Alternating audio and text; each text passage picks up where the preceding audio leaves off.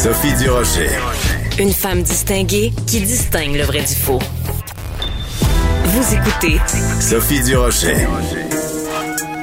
Écoute, je sais pas comment on pourrait vivre ça, Sophie. Marie-Claude Barrette. Parce que moi, ça m'a fait remonter de vieilles émotions, cette histoire-là. C'est ça, mais, c'est drôle que tu dis ça. Sophie Durocher. Je trouve ça hallucinant. Puis peut-être que ça va faire réfléchir des gens. Absolument. La rencontre Barrette-Durocher. Nicole Gladu, euh, un nom bien connu, cette militante, cette femme qui s'était battue pour euh, élargir l'aide médicale à, mourir, euh, une, une bataille qu'elle avait remportée en 2019 à la Cour supérieure du Québec. Nicole Gladu, donc, est décédée le 27 mars dernier d'une mort naturelle à l'âge de 76 ans, ce qui est assez particulier parce qu'elle s'était battue donc pour l'aide médicale à mourir. Finalement, elle avait le droit de l'utiliser, elle n'a pas pu y avoir recours, elle est morte avant. Je voudrais vous proposer aujourd'hui, puisqu'on va parler de Madame Gladu avec euh, avec ma collègue Marie-Claude Barrette, d'écouter un extrait d'une entrevue qu'elle avait accordée à notre collègue Antoine Robitaille. C'est ce que m'a donné le jugement Baudouin le 11 septembre dernier. Alors même si euh, le reste de la population est encore en attente, pour M. Truchon et moi-même, on a le droit de procéder. J'ai d'ailleurs l'intention de le faire probablement à la fin juin parce que mon état s'est grandement détérioré. Ben, il y a l'âge, d'une certaine façon. Moi, j'ai 74 ans. À cause de mes parents qui souffraient tous les deux d'Alzheimer, j'ai comparé ça à un escalier qu'on ne descend pas marche par marche, mais qu'on déboule par palier. On sait que ça va arriver, on ne sait pas comment ni quand, mais on sait qu'on s'en va vers le bas. Nos condoléances euh, les plus sincères à, tous ses proches et sa famille. Nicole Gladu, vraiment une battante. Marie-Claude Barrette, tu l'as interviewée, toi aussi, Madame Gladu. Quel, euh, quel souvenir tu gardes de, de son combat? Ben moi, je me suis rendue chez elle euh, à l'île des Sœurs, dans son condo. J'ai passé une soirée avec elle. J'ai fait un reportage et j'ai été très touchée par cette femme-là, euh, Sophie, parce que ce, combat-là, tu sais, je veux dire, physiquement, là, c'était pas facile pour elle. Hein. Elle a eu la polio très jeune, c'est une maladie. Euh, ensuite, elle a eu une maladie neuro-dégénérative. Euh, non, c'est ça, elle était dégénérative. Et tu sais, physiquement, c'était c'était complexe. au niveau de la parole aussi, c'était un petit peu plus lent. alors que cette femme-là avait toutes ses fonctions cognitives, euh, une intelligence incroyable, une journaliste. Oui. Euh, c'est ce qu'elle a fait dans la vie parce qu'elle a travaillé, là, elle a même travaillé aux Nations Unies, euh, Nicole Gladu. c'est une femme qui a voyagé beaucoup. c'est une femme qui a, une femme qui était émancipée avec un grand réseau d'amis, une famille très proche. et de, de, de voir cette, cette femme-là avec autant d'autonomie intellectuelle, tu sais, autant, moi, son, je trouvais qu'elle était, j'aurais parlé avec des heures et des heures. Absolument.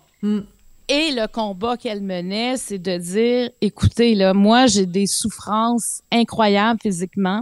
Mon état ne fait que se détériorer. Alors, j'aimerais avoir le choix, moi aussi, parce que bon, l'aide médicale à mourir était, était permis, mais pas pour un cas comme elle. Elle disait, j'aimerais aussi avoir le choix de décider quand ça va se terminer et mhm. avec qui ça va se terminer. Parce que pour elle, il y avait cette notion-là d'être entourée des gens qu'elle aime et de partir dans la paix, partir dans un moment harmonieux. Alors, elle, a mené toute une bataille avec Jean Truchon. Hein, ils étaient deux euh, dans mhm. cette situation-là. Et, l'avocat Jean-Pierre Ménard, hein, aussi, c'est important de mentionner euh, euh, le nom de l'avocat qui les a accompagnés dans toutes ces démarches juridiques qui étaient complexes. mais et quand tu parles de, de, la façon dont elle voulait partir, je me souviens de différentes entrevues qu'elle a données. Elle nous en a parlé aussi à, à, à, ce micro-ci à, à Cube Radio, où elle disait ben moi je veux euh, pas partir euh, tout croche puis elle dit je veux que ce soit euh, une fête, une célébration de la vie, je veux avoir un verre de champagne à la main, je veux manger une du, du foie gras, tu sais je veux dire elle avait un amour de la vie absolument extraordinaire. C'était euh, vraiment une source d'inspiration pour beaucoup de gens. C'est beaucoup de gens qui euh, sont pas euh, cloués dans un dans, un fauteuil roulant et puis qui se plaignent de, de petits bobos et de rien du tout. Euh, et elle, c'était vraiment une leçon de mordre dans la vie pendant qu'on y est, puis de choisir le moment où on s'en va. Et oui, exactement. Puis tu vois, finalement, elle l'a pas fait au moment où elle croyait le faire.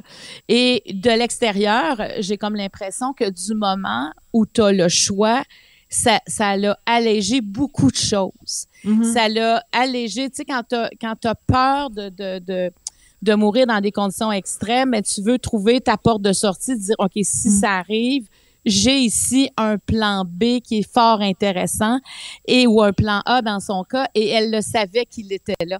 Donc finalement, elle n'a pas eu recours à l'aide médicale à mourir, elle est morte de façon naturelle. Par contre, Jean Truchon, euh, qui a mené cette bataille-là avec Maître Ménard et euh, Nicole Gladu, lui a eu recours à l'aide médicale à mourir. Et je ne sais pas si tu te souviens, Sophie, mais il a eu recours, euh, c'était, si je me souviens bien, au début de la pandémie en 2020, où il a dit cette pandémie-là m'enlève tout ce qui me restait. C'était de, de voir mes amis, c'était de parce qu'ils sortaient de chez lui. Il dit là, tout à coup, je vais, je vais rester isolé à cause de la pandémie. Donc, je mm. préfère tout ce qu'il me restait dans la vie. C'était ce qui était de social. Et là, on mm. me l'enlève. Donc, je, c'est à ce moment-là qu'il a demandé l'aide médicale à mourir. Le 8 avril 2020. Et exactement. En fait, tu vois, c'était vraiment euh, début de la pandémie.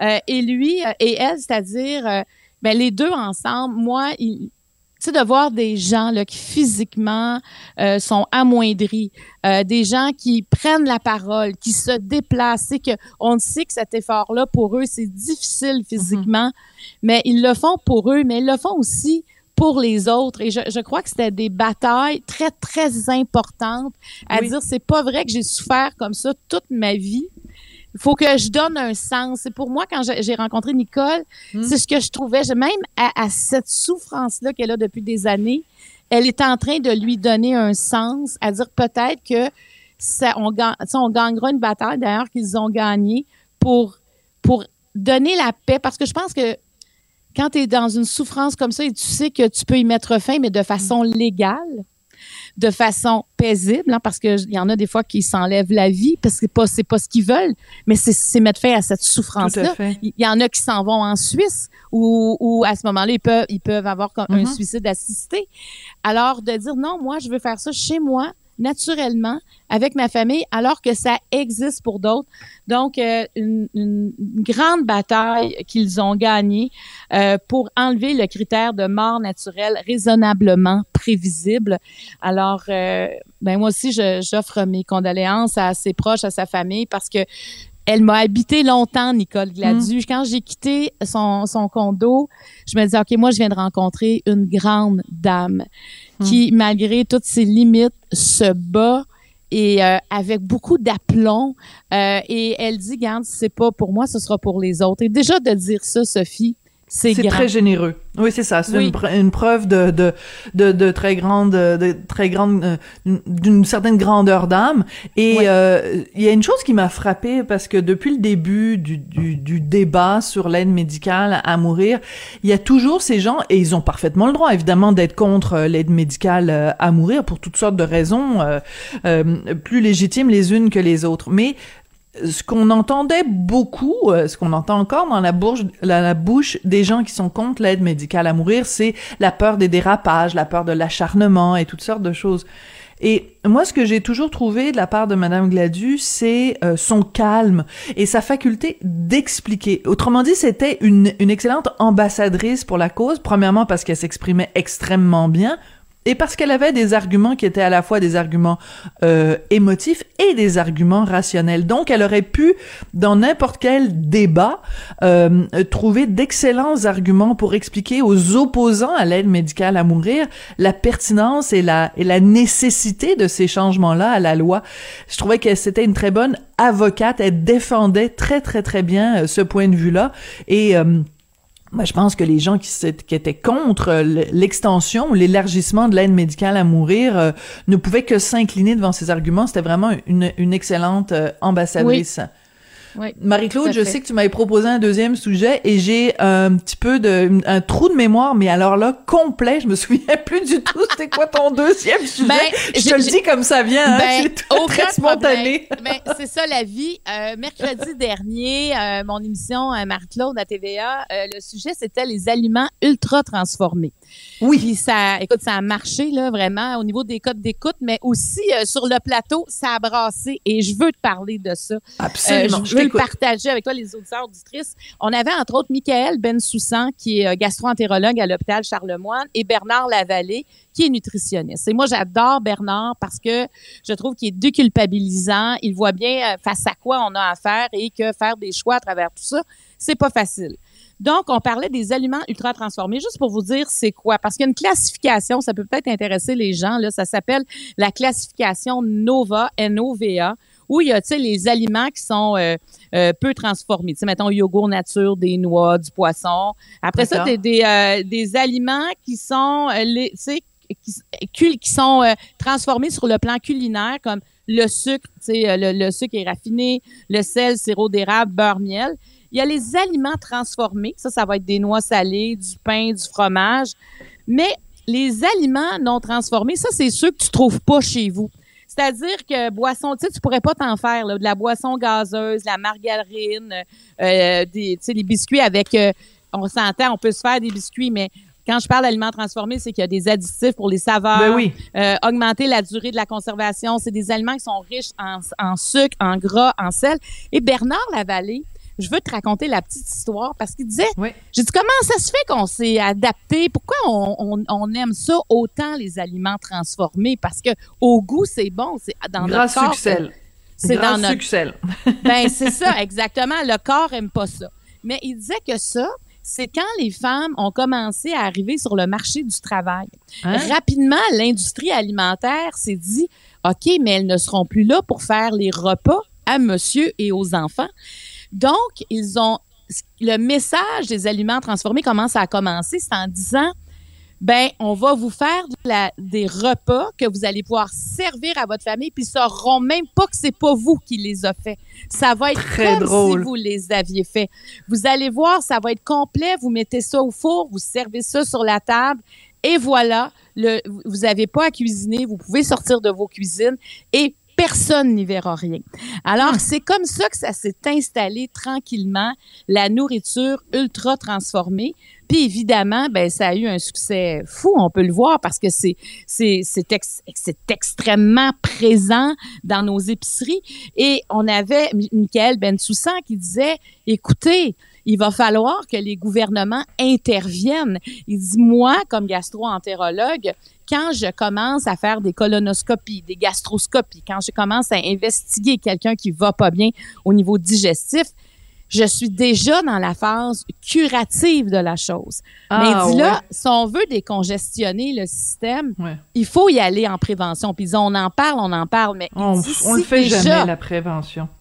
Ben, tu sais, parce qu'il dit déjà, tu sais, lui, il, va loin, là, tu sais, parce qu'il s'adresse à l'industrie agroalimentaire et au gouvernement. Il dit, tu sais, il y a une campagne électorale qui s'en vient. Et Bernard Lavallée était dans ce sens-là. Comment, pourquoi on ne parlerait pas?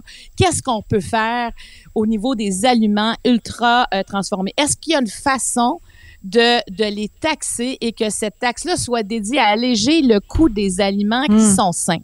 Parce que Bernard Lavallée disait, on en met beaucoup trop sur le dos des consommateurs. Tu parce que quand on va à l'épicerie, écoute, il y a des, ils sont combien de gens à, dans le marketing à dire, OK, les, à faire des sondages, à faire des, des, des tests sur des gens? Ah oui, si tu mets un bonhomme de ce couleur-là, c'est sûr que les gens vont aller là. Si tu mets euh, que c'est santé parce que c'est vert, les gens vont penser que c'est santé. On va oublier. De toute façon, tu vas à l'épicerie, le pourcentage de, de, de produits surtransformés est plus grand que la quantité de produits frais ou de produits sains, là. Il y a un déséquilibre, même déjà quand tu rentres, la, la, la, disponibilité est beaucoup plus grande pour des produits ultra transformés que pour les autres. Enfin, ça dépend dans quelle épicerie tu vas, là. Ben oui, puis c'est fait pour qu'on soit attiré. Tu sais, comme euh, les bars tendres, là, tu sais, c'est un aliment ultra transformé il y a plein de céréales qui sont des aliments pré, euh, qui sont des aliments transformés et la liqueur. Et là, on, a, enseigné à parler des boissons gazeuses. Ah, pars-moi pas sur la liqueur. Parce que tu en bois beaucoup, tu vas. oh non, non, non, parce que ça me choque. Écoute, moi, il y a des années de ça, j'avais fait un documentaire sur euh, le végétarisme. J'avais fait une entrevue avec euh, docteur euh, Richard Belliveau. Puis une des choses qu'il m'avait dites, même si c'était pas relié au végétarisme en tant que tel, il m'avait dit Sophie, as-tu déjà remarqué que dans les hôpitaux pour enfants, il y a des distributrices de machines de liqueurs Il dit c'est un non-sens complet et total. Puis j'avais dit, vous avez tout à fait raison. Et maintenant, chaque fois, ben les, pas chaque fois, les rares fois où j'ai dû aller à Sainte-Justine avec mon fils, ça me frappe tout le temps. Tu te promènes dans le corridor, il y a une grosse distributrice de Coke et de 7-Up. Qu'est-ce que ça fait dans un hôpital? Ben, Michael Bensoussan, hier, euh, hier euh, mercredi, nous apprenait, écoute, moi, je ne savais pas, il dit, bon, est-ce que vous connaissez la maladie de la liqueur? Là, on était sur le plateau, il y avait Dominique Paquet et Cathy Gauthier avec nous. Personne ne connaissait la maladie de la liqueur. Ben, c'est presque l'équivalent d'une cirrhose du foie. mais dû à un, un excès de consommation de boissons gazeuses.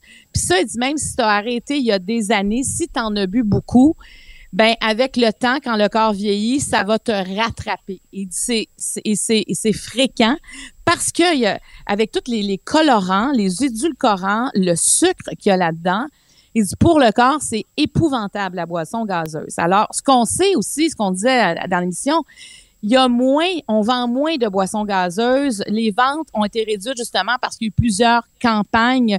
Euh, tu sais, il y a quand même 12 cuillères à thé de sucre dans une canette de boissons gazeuses. Quand on pense à ça, ça, ça fait peur, plus tous les autres additifs. Mais ce que Bernard Lavallée nous disait, c'est que oui, on prend moins de boissons gazeuses, mais maintenant, on va prendre des boissons énergétiques. On va prendre hmm. de l'eau euh, qui est euh, aromatisée, aromatisée avec du sucre. Fait qu'il dit, tu sais, l'industrie a pas tiré la serviette. C'est juste qu'on présente ça autrement. On présente ça avec plus les tendances du jour. Puis on a hmm. l'impression que si on prend une eau aromatisée, ben on fait mieux que si quelqu'un prend euh, une boisson gazeuse régulière. Alors que c'est à peu près les mêmes ingrédients dans l'un et dans l'autre. Donc très euh, intéressant. Marie-Claude, c'est tout le temps qu'on a, mais écoute, je retiens ça, la maladie de la liqueur, euh, vraiment ça ça va ça va faire euh, réfléchir. Fait qu'écoute, passe une bonne fin de semaine, je vais prendre un coke à ta santé, puis on se reparle lundi. à lundi, bon week-end, merci. merci, merci beaucoup Marie-Claude, au revoir. Bye.